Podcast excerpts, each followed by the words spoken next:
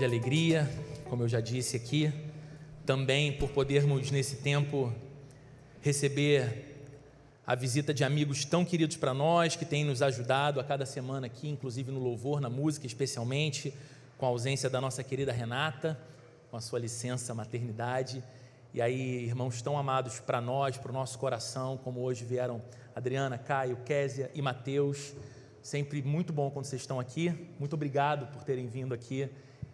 Gente muito amada e muito dedicada ao Senhor. Eu quero convidar você a abrir a sua Bíblia comigo na carta do apóstolo Paulo aos Efésios, no capítulo 3. Nós vamos ler o texto do verso 1 até o verso 7 nessa manhã. Caso você esteja nos visitando pela primeira vez, caso você esteja acompanhando a transmissão desse culto pela primeira vez, além de dizer que é uma alegria enorme para a gente ter você aqui, eu quero que você saiba que nós estamos há quase seis meses, se eu não me engano, caminhando numa série de mensagens baseadas nessa carta do apóstolo Paulo aos Efésios.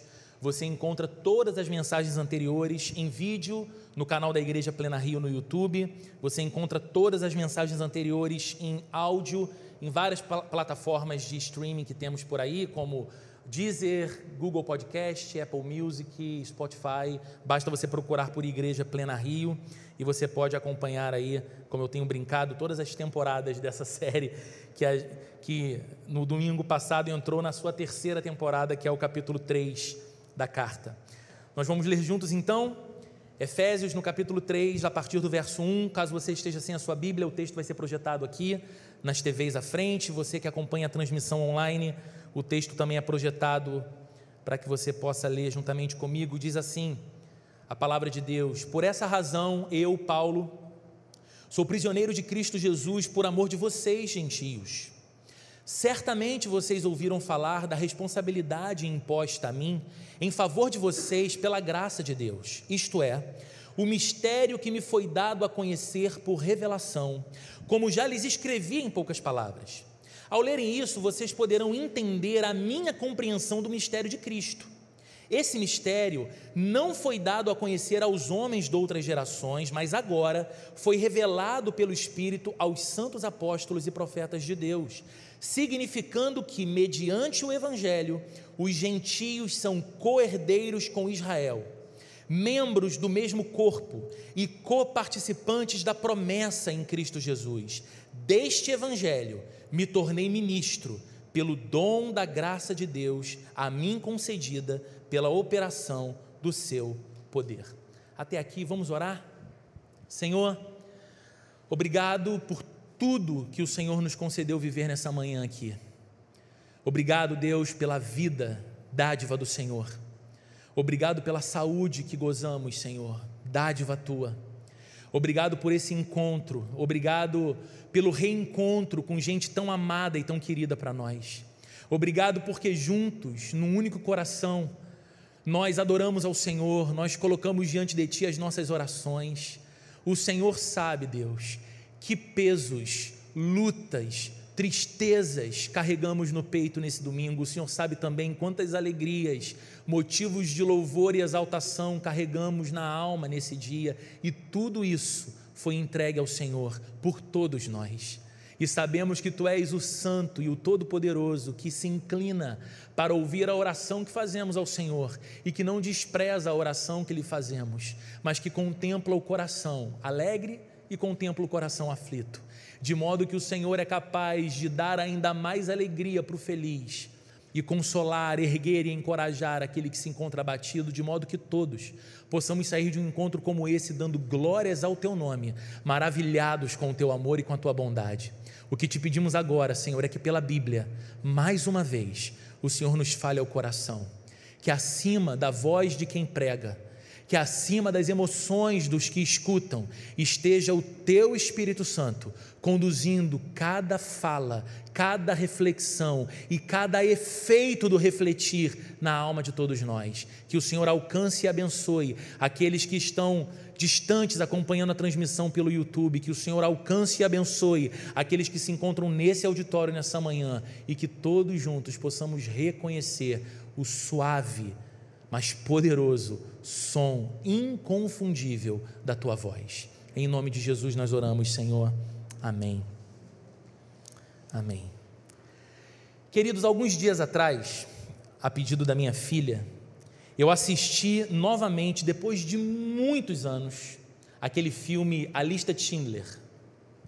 Você certamente conhece, foi um filme premiadíssimo em várias categorias do Oscar. Um filme de Steven Spielberg que retrata de modo muito fiel o que foi o Holocausto, o que foi o genocídio de quase 6 milhões de judeus no período da Segunda Guerra Mundial por parte do Partido Nazista na Alemanha e parte da Europa. E é interessante que eu me lembro que na primeira vez que eu assisti o filme, na minha adolescência, o que mais me marcou foi exatamente a crueldade que é tão característica das guerras, mas a crueldade com a qual os judeus eram tratados pelos nazistas. Eu lembro de me chamar a atenção na época como que aqueles soldados e como que a política como um todo naquela época conseguiu tratar os judeus como uma raça inferior, como menos do que seres humanos.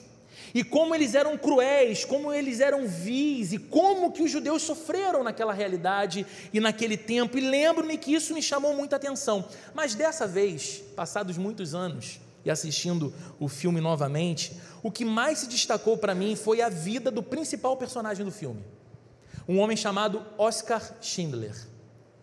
A vida dele é muito curiosa. Porque ele era um industrial, um homem de negócios, que trabalhou como espião do partido nazista e foi membro do partido nazista. Um homem que viu uma grande oportunidade de enriquecer e enriqueceu exatamente na guerra, quando assumiu uma fábrica de panelas e utensílios de cozinha que pertenciam a judeus, que foram tirados daquele direito de fazer seu trabalho e os seus negócios. Então, aquele homem basicamente herda aquela fábrica e ele tem uma estratégia dupla ali para ganhar muito dinheiro. Primeiro, ele entende que poderia oferecer aos militares os seus produtos e ele teria garantia de continuidade de trabalho na sua fábrica porque ele era ele, ele trabalhava com itens, itens essenciais à guerra. Então ele fornecia os campos, ele fornecia as tropas com os seus produtos e vendia muito. E fazia muito acordo político, estava sempre nos gabinetes políticos fazendo as suas negociações e mais do que isso. Ele se valeu, a sua fábrica ficava na Cracóvia, Polônia, ele se valeu de um benefício que o partido nazista deu a ele. Que benefício era esse?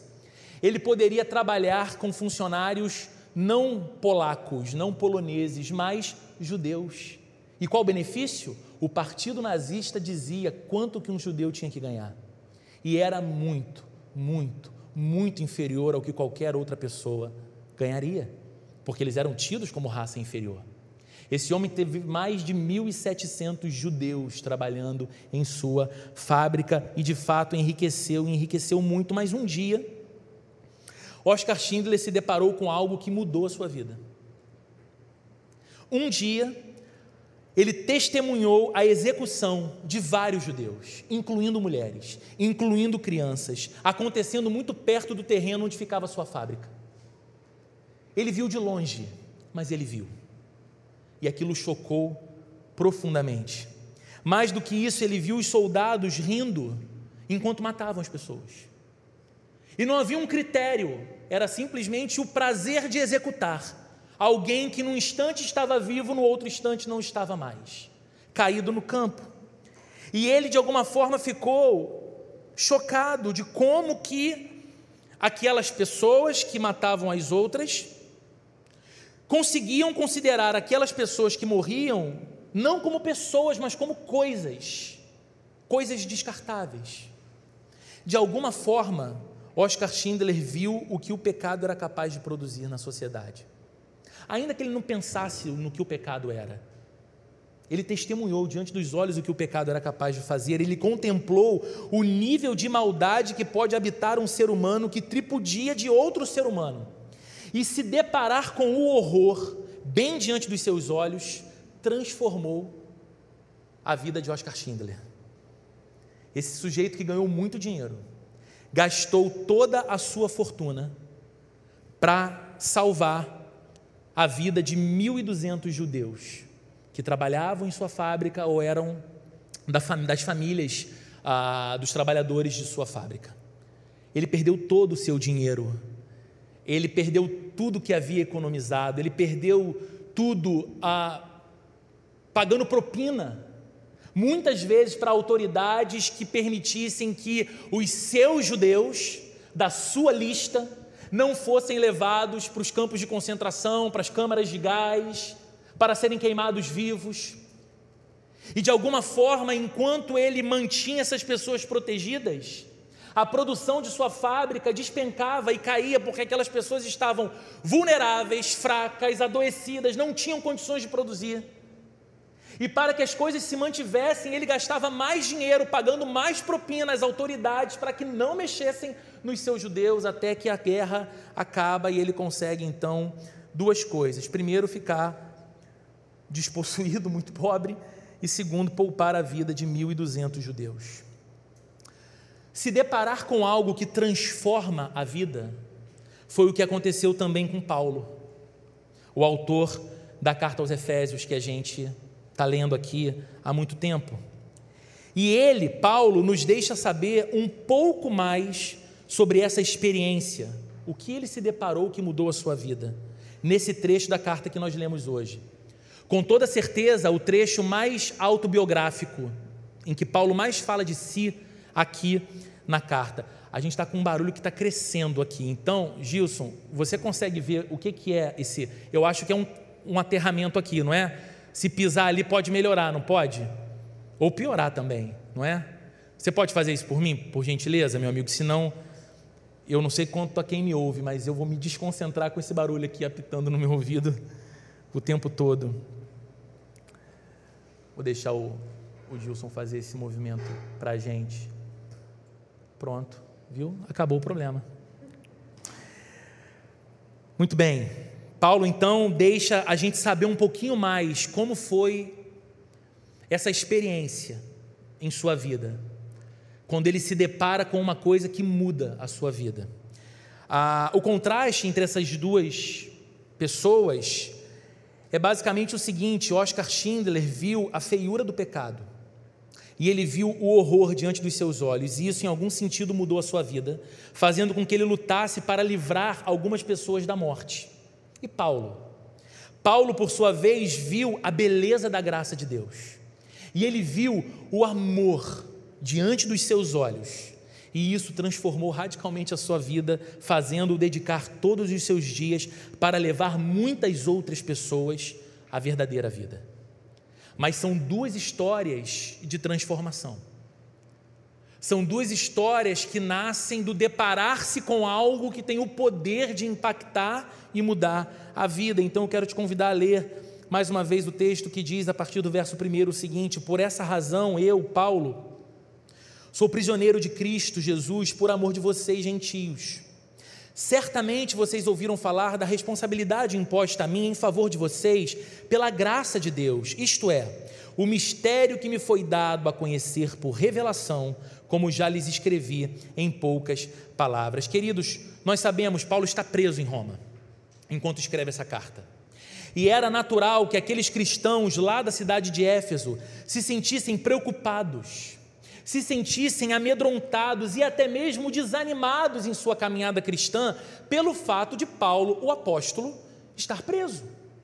Aquele homem era o grande líder deles. Aquele homem foi o plantador da igreja na cidade de Éfeso, aquele homem era a grande referência no ensino cristão para aquelas pessoas, e agora eles sabem, Paulo está preso. Então, o desejo do apóstolo Paulo é lembrar a estas pessoas as circunstâncias que o colocaram na prisão, para que elas não se sentissem aflitas por conta do seu sofrimento, não se sentissem angustiadas e preocupadas pelo fato de Paulo estar na prisão, mas de alguma forma pudessem sentir-se agradecidas a Deus. O que ele queria era que aquelas pessoas lembrassem toda a obra de Deus em favor delas através da vida de Paulo o que, o que resultou na sua prisão. É por isso que ele está escrevendo, dizendo essas palavras. Vocês ouviram falar da responsabilidade imposta a mim em favor de vocês pela graça de Deus. Então ele está dizendo o seguinte: olha, não estou preso porque sou um baderneiro, não estou preso porque sou um agitador, não estou preso porque me levantei contra as autoridades políticas do meu tempo, estou preso por conta da minha fidelidade à pregação do Evangelho e estou preso por conta da minha fidelidade à vocação que recebi de Deus, e a minha vocação envolve diretamente vocês, porque Deus me chamou para ser um pregador do Evangelho aos gentios. Deus me tirou dos meus, Deus me tirou da minha comunidade, Deus me tirou de Jerusalém e dos meus patrícios judeus e me levou para percorrer outras regiões e falar àqueles que não eram parte do povo de Deus originalmente, que não tinham aliança com Deus, que estavam distantes demais de Deus, para que eu lhes falasse do amor de Cristo. Vocês são parte desse meu trabalho e dessa minha vocação, então vocês se lembram da vocação que eu recebi, da responsabilidade que Deus me concedeu pela graça em favor de vocês. E Paulo diz que havia um mistério que foi revelado a ele. Ele diz isso aqui, né, no verso que nós lemos, se eu não me engano, o verso 3. Ele diz: Isto é o mistério que me foi dado a conhecer por revelação. Ele diz que esse mistério que foi dado a ele conhecer envolvia os gentios, envolvia essas pessoas para quem ele dedicou toda a sua vida. E ele explica no texto, na sequência que lemos, que mistério é esse. Leia comigo o verso 5. Esse mistério não foi dado a conhecer aos homens de outras gerações. Ele está dizendo: olha, no passado, essas coisas que agora eu estou lhes dizendo e vocês sabem estavam escondidas não foram dadas a conhecer aos homens de outras gerações, mas agora foi revelado pelo Espírito aos santos apóstolos e profetas de Deus. E aí ele explica o que, que, que mistério é esse. Ele tira o véu, ele diz: significando que, mediante o Evangelho, os gentios são co-herdeiros com Israel, membros do mesmo corpo e co-participantes da promessa em Cristo Jesus. A palavra que foi traduzida aqui na nossa Bíblia como mistério é a palavra grega mysterion. E você pode dizer assim: Poxa, Roberto, não preciso nem estudar grego para entender que mysterion deve ser mistério. Acontece que a ideia dessa palavra no original ela é diferente da nossa ideia comum do que mistério é. Quando a gente pensa na palavra mistério, a gente associa logo a algo obscuro, secreto. O mistério é uma coisa enigmática não é verdade? Enquanto nessa palavra grega, mysterion, fala de uma verdade, fala de algo real, existente, porém que esteve escondido do entendimento humano. Algo que existe, algo que é real, porém que estava velado ao entendimento humano. A mente humana não era capaz ainda de captar o coração humano não era capaz ainda de discernir, embora já fosse real. E Paulo está dizendo que esse mistério agora foi desvendado pela revelação do próprio Deus. Deus deu essa revelação, e essa revelação, esse mistério foi revelado no Evangelho. E o que era o Evangelho? A mensagem que Paulo pregava. Motivo dele ter ido parar algumas vezes na prisão motivo dele ter sofrido muitas perseguições em algum momento de sua vida também. Era a pregação, a pregação de que Deus estava em Cristo chamando homens e mulheres de todos os povos, de todas as raças, ao arrependimento e à salvação a noção e a pregação de que Deus em Cristo não estava apenas chamando um povo que representava um grupo étnico no mundo como sendo o seu povo peculiar da face da terra, mas que Deus em Cristo estava constituindo a sua grande família. E ela era formada de homens e mulheres que tinham muitas diferenças entre si e uma única semelhança: renderam-se ao governo e ao senhorio de Jesus Cristo, como seu Senhor e como seu Salvador, fossem eles judeus convertidos, conhecessem a lei que Deus deu a Moisés lá no passado e que foi o parâmetro de toda a sua fé religiosa, fossem eles gentios, indiferentes à lei de Deus, idólatras, cheios de altares a outros deuses. O que os unia era o fato de que um dia por obra do Espírito Santo que muda corações, eles ouviram a pregação do Evangelho, creram no Evangelho e renderam-se a Cristo e foram unidos no único povo que é o povo de Deus. Então o Evangelho diz que cristãos, tanto gentios como judeus, são agora herdeiros juntos da mesma bênção. Olha que coisa bonita, gente. Co-herdeiros, eles são herdeiros juntos da mesma bênção. Eles são membros agora do mesmo corpo que tem um único cabeça, que é Cristo. E eles foram unidos num único corpo e eles são agora participantes da mesma promessa. Tudo que Deus historicamente prometeu ao seu povo, cada cristão, cada cristã recebe também como promessa: paz, esperança, salvação, o reino de Deus, vida eterna. Eles agora são participantes juntos da mesma promessa. Deus, mediante a sua graça, transforma pessoas totalmente alienadas dele e totalmente alienadas umas das outras em parte do seu próprio povo. E o que Paulo está fazendo aqui é lembrar essas pessoas dessa verdade. Eu sei que o coração de vocês pode estar perturbado pelo fato de eu estar preso. Eu sei que vocês me amam e se preocupam comigo, mas olha só, lembrem-se, a minha prisão, ela, ela é o resultado da minha vocação. Se para vocês viverem tudo que vocês vivem hoje no Senhor, se para vocês terem um entendimento de que Cristo é o Senhor de vocês, de que o reino de Deus foi aberto por Jesus para vocês e que agora vocês são participantes disso, fosse necessário eu colocar a minha vida em risco e ser preso, eu dou graças a Deus pela prisão, é isso que Paulo está dizendo. Ele quer encorajar aqueles homens e mulheres na cidade de Éfeso, é por isso que ele entendia a sua vocação como um apóstolo aos gentios, como uma manifestação da graça de Deus. Porque, gente, esses gentios, esses homens e mulheres da cidade de Éfeso, no passado, levavam uma vida ímpia.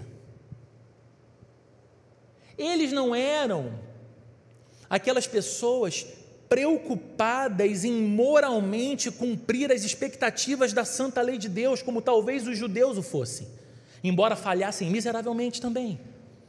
Porque Paulo, escrevendo aos Romanos lá na frente, vai dizer que a lei apenas revela quem Deus é revela a nossa incapacidade de atender à expectativa de Deus por conta do nosso pecado e que, consequentemente, estamos debaixo de condenação. Mas esses gentios, esses homens e mulheres da cidade de Éfeso, que vieram do paganismo, eles viviam uma vida completamente descuidada moralmente. Eles eram ímpios. Eles adoravam uma grande quantidade de deuses. Eles faziam altares e imagens para cultuar a falsos deuses deuses com muitos nomes, deuses que eram ah, dedicados a diferentes finalidades e por isso eram cultuados, por isso eram adorados. Esses gentios tinham uma conduta moral baixa e reprovável. Essa era uma das razões pelas quais os judeus os desprezavam tanto. Porque os judeus também transgrediam a lei de Deus. Os judeus também falhavam. Você lê o Antigo Testamento e vê o tempo todo que o povo de Deus se corrompeu, o povo de Deus se desviou, o povo de Deus ergueu altares a falsos deuses, o rei se desviou e todo o povo se desviou. Isso aconteceu com Israel em todo o tempo, mas havia de alguma forma uma sinalização interior deles de que eles estavam em falta com Deus, porque eles não estavam vivendo a lei de Deus. Mas esses gentios aqui, eles davam de ombros para o fato de Deus ter uma lei. O Deus dos judeus para eles era apenas mais um dos deuses que eles, mais um dos deuses que eles poderiam adorar ou não. E isso fazia com que eles vivessem uma vida moralmente muito reprovável. Mas agora, gente, Paulo está escrevendo para essas pessoas que são pessoas totalmente transformadas. Eles eram ímpios, eles eram idólatras, eles tinham uma conduta moral questionável, mas agora eles são os santos de Deus. Agora eles são pessoas que amam verdadeiramente a Deus. Agora eles são pessoas que seguem de verdade a Jesus Cristo. Agora eles são parte constituinte da igreja do Senhor. Tudo isso por causa da surpreendente graça de Deus. É por isso que Paulo está dizendo: certamente vocês ouviram a respeito da responsabilidade a mim imposta, a vocação que Deus me deu, por Sua graça em favor de vocês. E a graça que transforma se manifesta aqui, quem eles eram e no que eles se tornaram. É por isso que Paulo diz no verso 7, que é o texto que eu quero me dedicar um pouquinho mais aqui, deste evangelho. Ele diz: do evangelho que proclama isso, do evangelho que fala dessa obra de amor, do evangelho que fala dessa obra de salvação, do evangelho que fala como essa transformação de uma vida é possível. Deste evangelho eu me tornei ministro pelo dom, pelo presente, pela dádiva da graça de Deus a mim concedida pela operação do seu poder. Por que, que esse verso 7 é muito importante? Porque o que nos causa perplexidade não é apenas o fato de Deus graciosamente decidir amar e salvar pessoas que lhe eram tão indiferentes como o caso desses gentios da cidade de Éfeso, agora cristãos. É de impressionar, chama a nossa atenção, mas tem um fato que chama mais atenção ainda: é olhar para a vida do próprio apóstolo Paulo. Essas palavras, deste evangelho eu me tornei ministro pelo dom da graça de Deus, a mim concedida pela operação do seu poder, são as palavras de um homem que viu a majestade da graça de Deus em sua própria vida. Sempre que vemos Paulo falando sobre o poder transformador da graça, nós devemos nos lembrar quem esse homem havia sido e que transformação a graça de Deus operou primeiramente nele. Sabe por que Paulo ia aos lugares mais remotos, chegava nas culturas mais marcadas pela idolatria e mais indiferentes a Jesus Cristo, porque ele carregava no seu coração uma certeza: se Deus é capaz de amar, aceitar e transformar alguém como eu, ele é capaz de amar, aceitar e transformar qualquer pessoa. Eu serei um mensageiro dessa notícia. Por isso ele fez tudo o que fez. Gente, basta lembrar que Paulo foi um perseguidor da igreja nos seus primeiros dias. Esse homem falando que recebeu como um dom da graça de Deus a vocação para ser ministro do Evangelho, foi alguém que perseguiu violentamente a igreja de Jesus no seu começo. Esse homem, o livro de Atos nos conta isso, tinha um profundo ódio por Jesus Cristo e a sua mensagem. Não é que ele considerava como algo apenas herético, ele odiava tudo que era relacionado a esse nome Jesus.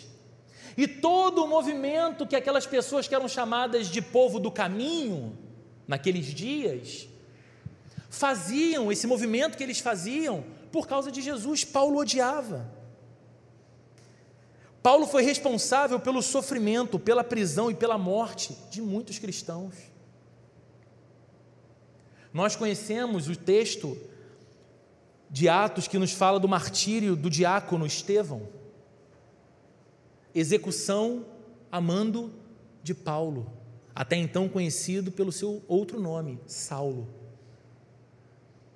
Estava ali vendo um homem sendo apedrejado até a morte.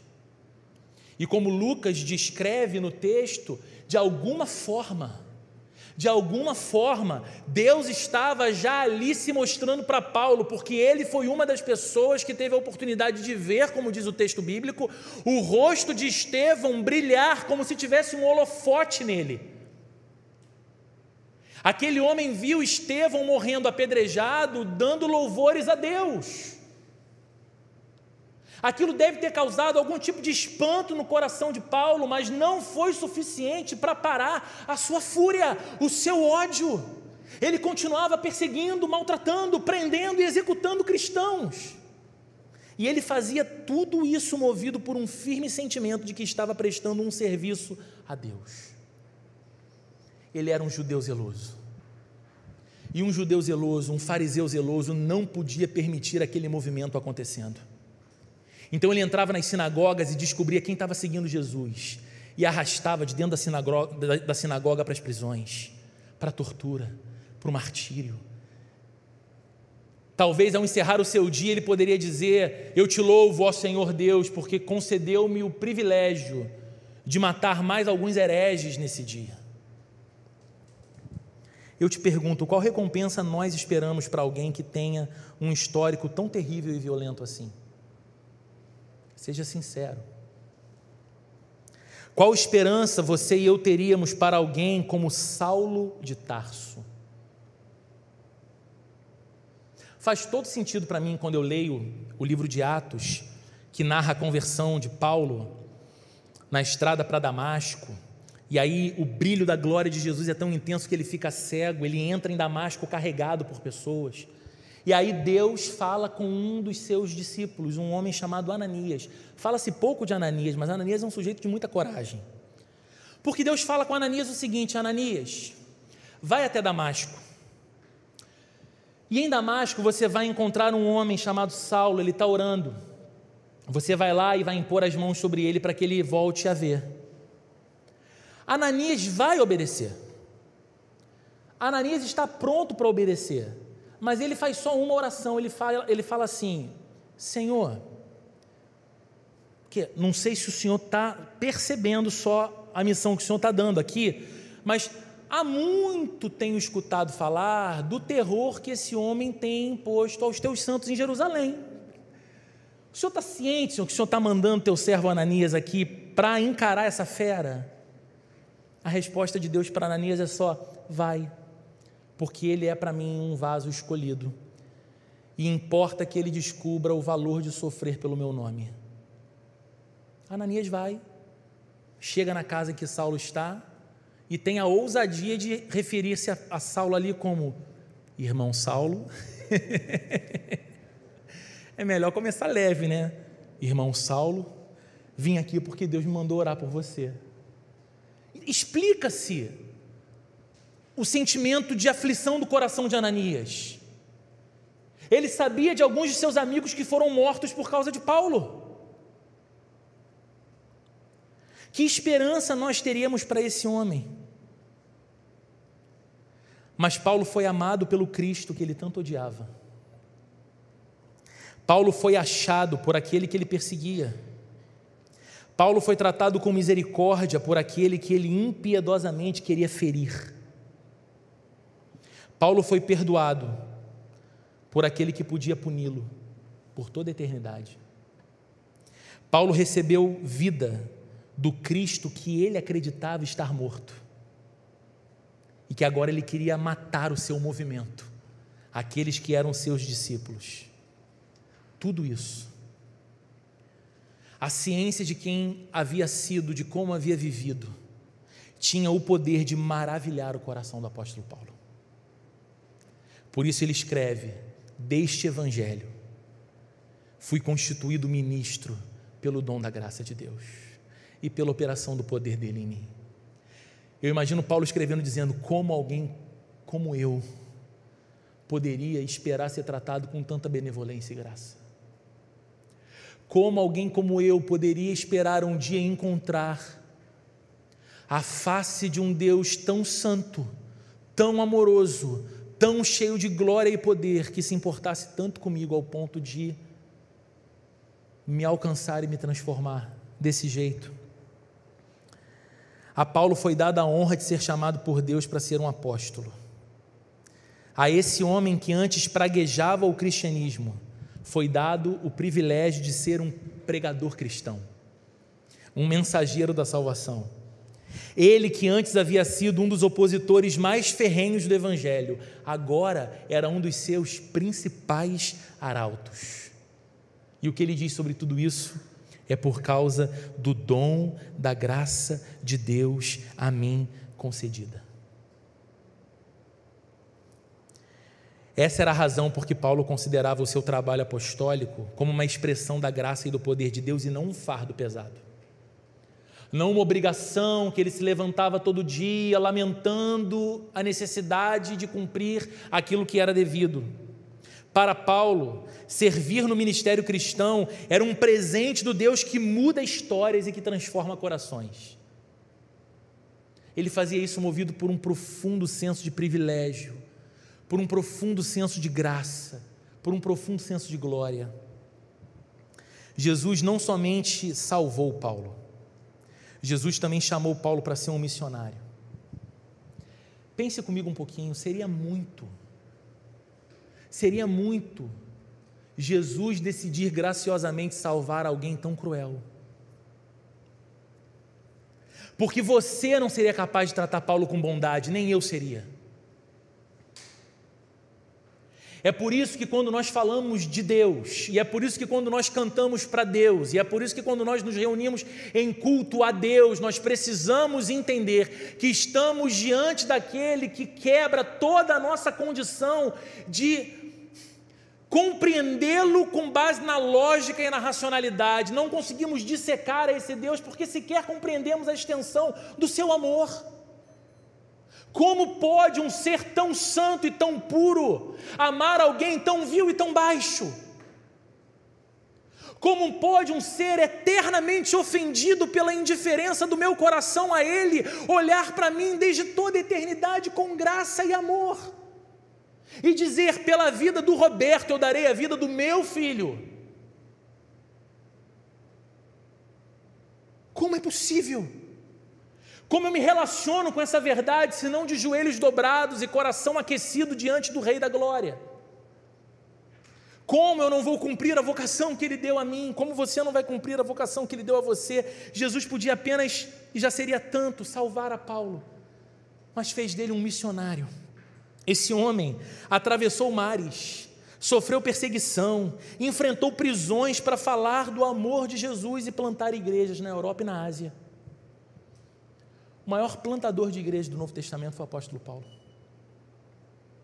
O homem que Deus usou como instrumento para que o cristianismo não fosse um movimento sectário do judaísmo dentro de Jerusalém, Israel, foi Paulo, enfrentando mares violentos, enfrentando perseguição violenta para falar do amor de Jesus a todas as pessoas em todos os lugares. Esse apóstolo foi preso em Damasco, foi rejeitado em Jerusalém, foi esquecido em Tarso, ele foi apedrejado em Listra, ele quase morreu após um naufrágio em Malta e depois picado por uma víbora.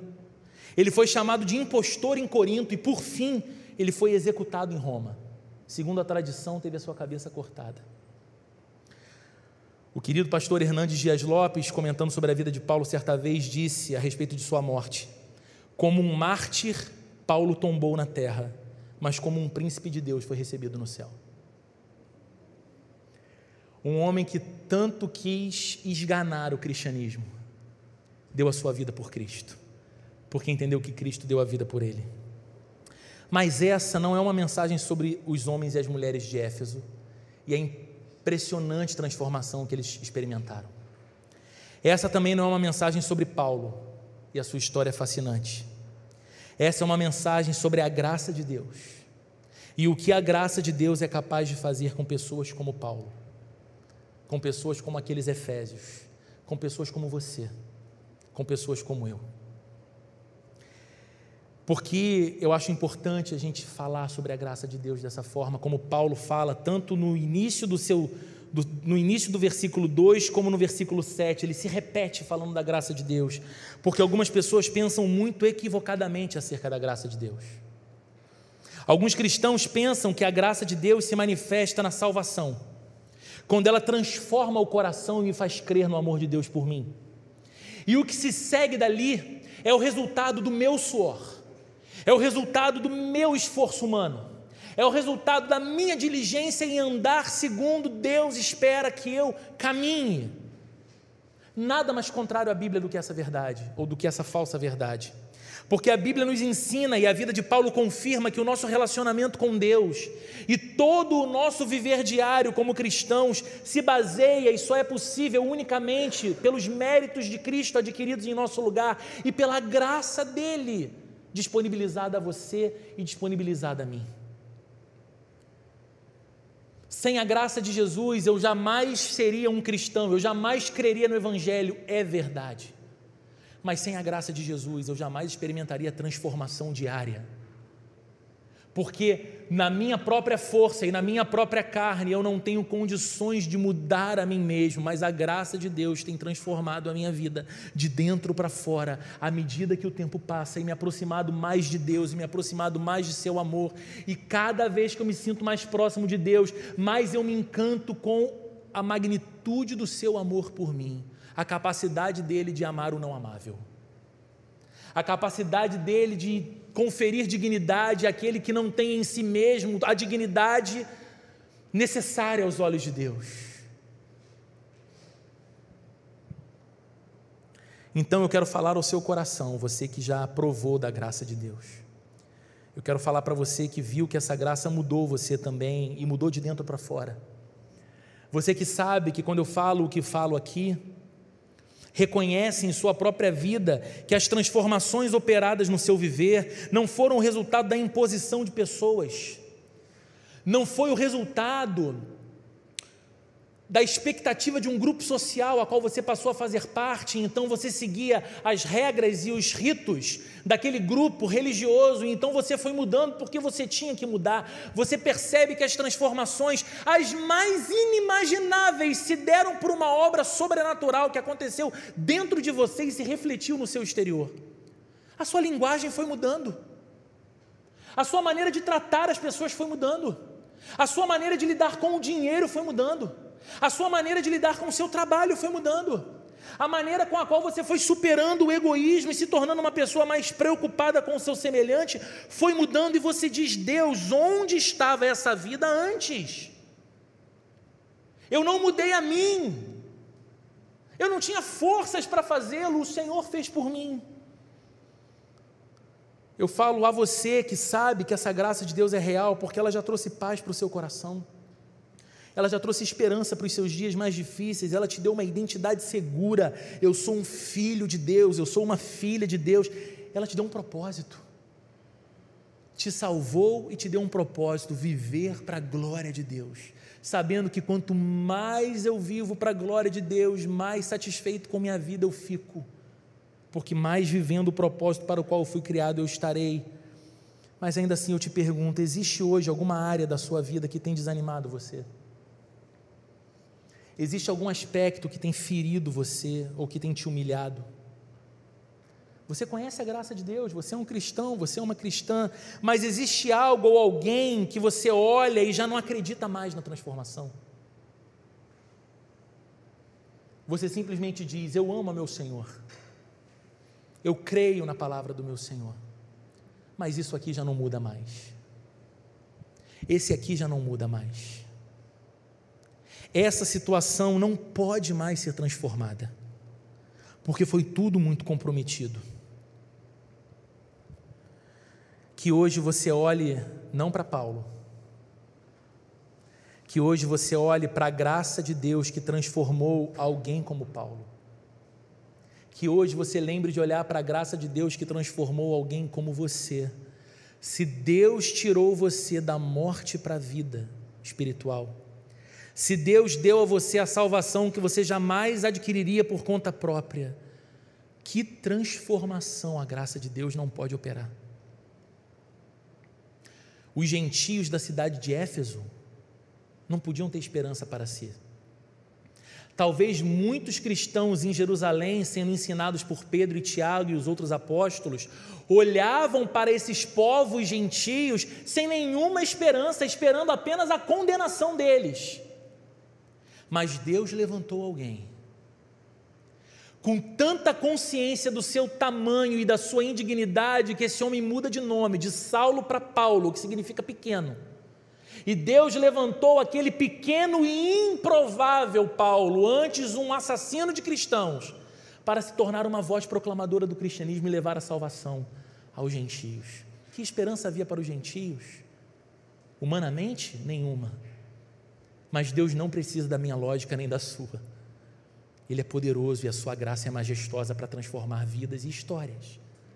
Que esperança havia para Paulo? Nenhuma, mas a graça de Deus é poderosa para transformar alguém como ele. Que esperança pode haver para a situação que você se encontra ou para a pessoa que você tem no seu coração nesse momento enquanto eu falo? Talvez humanamente falando, nenhuma.